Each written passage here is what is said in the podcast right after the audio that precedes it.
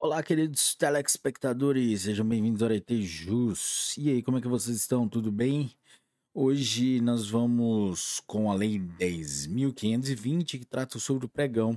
Mas antes de começarmos, não se esqueça de deixar o seu like, se inscrever no canal, ativar o sininho para receber as notificações, compartilhar com seus melhores amigos e deixar aí embaixo seus comentários, qualquer emoji já ajuda muito, galera. Vamos lá.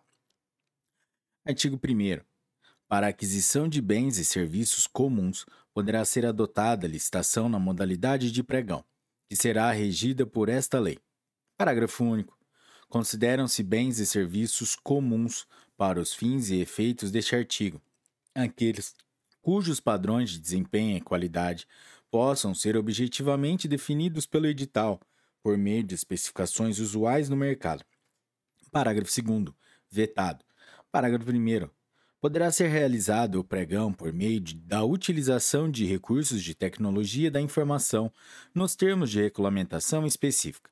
Parágrafo 2 será facultado, nos termos de regulamentos próprios da União, Estados, Distrito Federal e municípios, a participação de bolsas de mercadorias no apoio técnico e operacional aos órgãos e entidades promotores da modalidade de pregão, utilizando-se de recursos de tecnologia da informação. Parágrafo 3. As bolsas a que se referem o parágrafo 2 deverão estar organizadas sob a forma de sociedades civis sem fins lucrativos e com a participação plural de corretoras que operem sistemas eletrônicos unificados de pregões. Artigo 3. A fase preparatória do pregão observará o seguinte: Inciso 1. A autoridade competente justificará a necessidade de contratação e definirá o objeto do certame as exigências de habilitação, os critérios de aceitação das propostas, as sanções por inadimplemento e as cláusulas do contrato, inclusive com fixação dos prazos para fornecimento. Inciso 2. A definição do objeto deverá ser precisa, suficiente e clara. Vedadas especificações que, por excessivas, irrelevantes ou desnecessárias, limitem a competição. Inciso 3 dos autos do procedimento constarão a justificativa das definições referidas no inciso 1 deste artigo e os indispensáveis elementos técnicos sobre os quais estiverem apoiados, bem como o orçamento elaborado pelo órgão ou entidade promotora da licitação, dos bens ou serviços a serem licitados.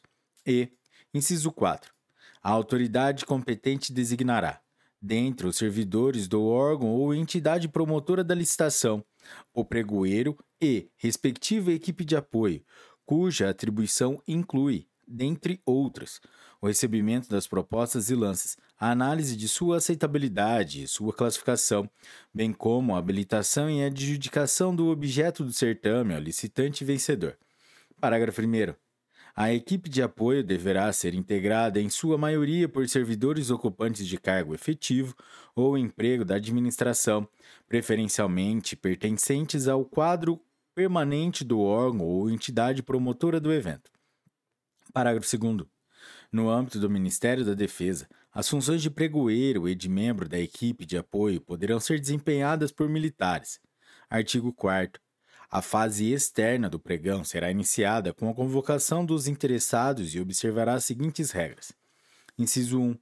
A convocação dos interessados será efetuada por meio de publicação de aviso em diário oficial do respectivo ente federado, ou, não existindo, em jornal de circulação local e, facultativamente, por meios eletrônicos e conforme o vulto da licitação, em jornal de grande circulação, nos termos do regulamento de que trata o artigo 2. Inciso 2. Do aviso constarão a definição do objeto da licitação, a indicação do local, dias e horários em que poderá ser lido ou obtida a íntegra do edital. Inciso 3. Do edital constarão todos os elementos definidos na forma do inciso 1 do artigo 3, as normas que disciplinarem o procedimento e a minuta do contrato, quando for o caso. Inciso 4. Cópias do edital e do respectivo aviso serão colocadas à disposição de qualquer pessoa para consulta e divulgados na forma da Lei número 9755, de 16 de dezembro de 1988. Inciso 5. O prazo fixado para apresentação das propostas, contado a partir da publicação do aviso, não será inferior a oito dias úteis. Inciso 6. No dia, hora e local designados, será realizada sessão pública para recebimento das propostas, devendo o interessado ou seu representante identificar-se e, se for o caso, comprovar a existência dos necessários poderes para a formulação de propostas e para a prática de todos os demais atos inerentes ao certame. Inciso 7. Aberta a sessão. Os interessados ou seus representantes apresentarão declaração dando ciência de que cumprem plenamente os requisitos de habilitação e entregarão os envelopes contendo a indicação do objeto e do preço oferecidos, procedendo-se à sua imediata abertura e à verificação da conformidade das propostas com os requisitos estabelecidos no instrumento convocatório. Inciso 8. No curso da sessão, o autor da oferta de valor mais baixo e das ofertas com preços até 10% superiores àquela poderão fazer novos lances verbais sucessivos, até a proclamação do vencedor. Inciso 9. Não havendo pelo menos três ofertas nas condições definidas no inciso anterior, poderão os autores das melhores propostas, até o máximo de três, oferecer novos lances verbais e sucessivos, quaisquer que sejam os preços oferecidos. Inciso 10. Para o julgamento e classificação das propostas, será adotado o critério de menor preço, observados os prazos máximos para o fornecimento, as especificações técnicas e, e parâmetros mínimos de desempenho e qualidade definidos no edital. Inciso 11. Examinada a proposta classificada em primeiro lugar, quanto ao objeto e valor, caberá ao pregoeiro decidir motivadamente a respeito da sua aceitabilidade. Inciso 12.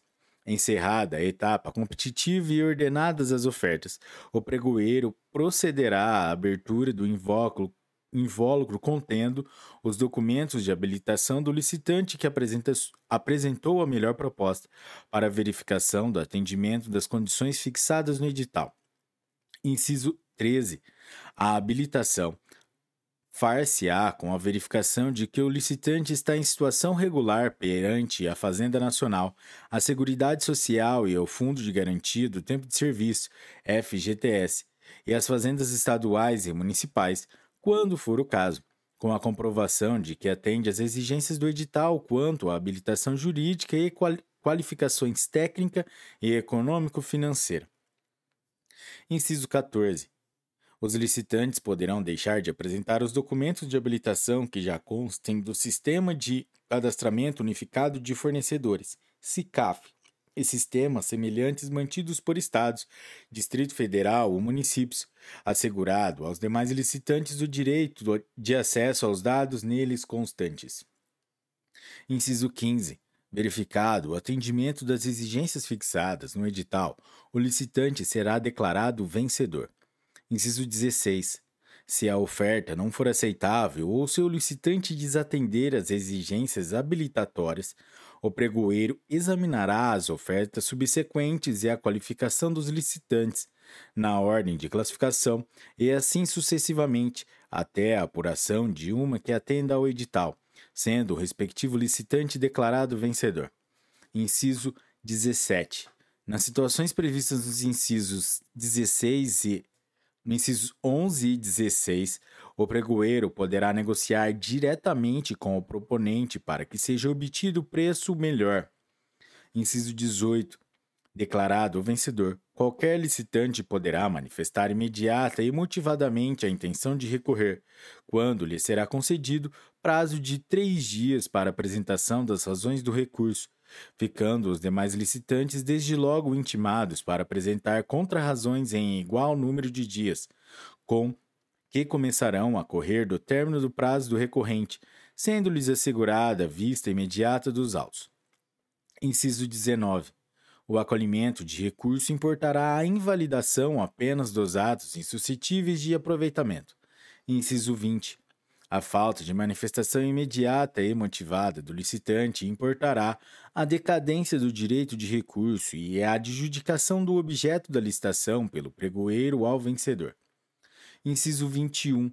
Decididos os recursos, a autoridade competente fará a adjudicação do objeto da licitação ao licitante vencedor. Inciso 22 Homologada a licitação pela autoridade competente, o adjudicatário será convocado para assinar o contrato no prazo definido em edital. E, inciso 23, se o licitante vencedor, convocado dentro do prazo de validade de sua proposta, não celebrar o contrato, aplicar-se ao disposto no inciso 16. Artigo 5 É vedada a exigência de: inciso 1, garantia de proposta. Inciso 2. Aquisição do edital pelos licitantes como condição para a participação no certame. E, inciso 3. Pagamento de taxas e emolumentos, salvo os referentes a fornecimento do edital, que não serão superiores ao custo de sua reprodução gráfica e aos seus custos de utilização de recursos de tecnologia da informação, quando for o caso. Artigo 6 o prazo de validade das propostas será de 60 dias, se outro não estiver fixado no edital. Artigo 7.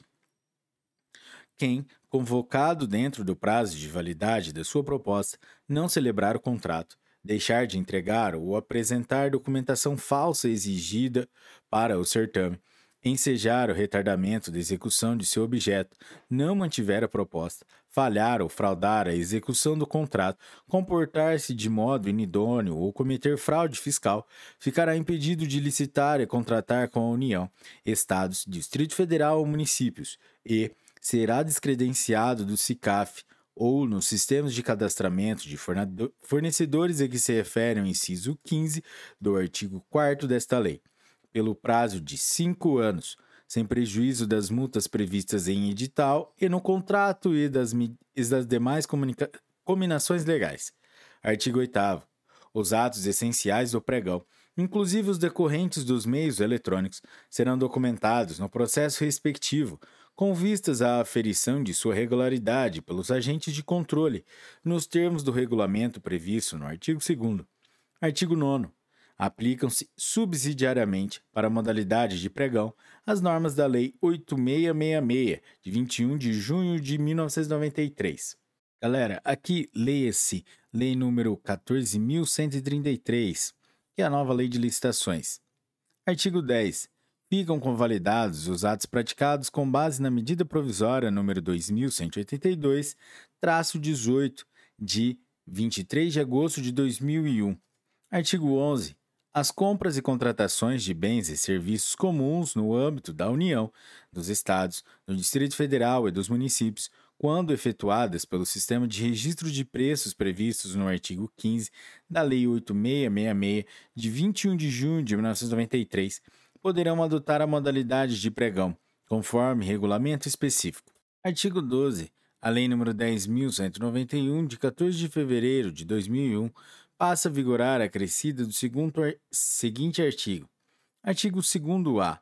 A União, os Estados, o Distrito Federal e os municípios poderão adotar, nas licitações de registro de preços destinadas à aquisição de bens e serviços comuns da área da saúde, a modalidade de pregão, inclusive por meio eletrônico, observando-se o seguinte: inciso 1 são considerados bens e serviços comuns da área da saúde, aqueles necessários ao atendimento dos órgãos que integram o Sistema Único de Saúde, cujos padrões de desempenho e qualidade possam ser objetivamente definidos no edital, por meio de especificações usuais de mercado. Inciso 2 quando o quantitativo total estimado para contratação ou fornecimento não puder ser atendido pelo licitante vencedor, admitir-se-á a convocação de tantos licitantes quantos forem necessários para atingimento da totalidade do quantitativo, respeitada a ordem de classificação, desde que, desde que os referidos licitantes aceitem praticar o mesmo preço da proposta vencedora. Inciso 3 na impossibilidade do atendimento ao disposto no inciso 2, excepcionalmente, poderão ser registrados outros preços diferentes da proposta vencedora, desde que se trate de objetos de qualidade ou desempenho superior, devidamente justificada e comprovada a vantagem, e que as ofertas sejam em valor inferior ao limite máximo admitido. Artigo 13. Esta lei entra em vigor na data de sua publicação. Galera, é isso aí. Essa foi a lei número 10.520 que tratou sobre o pregão. Se você curtiu esse episódio, deixe o seu like, compartilhe com seus melhores amigos, galera. E até a próxima. Um forte abraço. Tchau.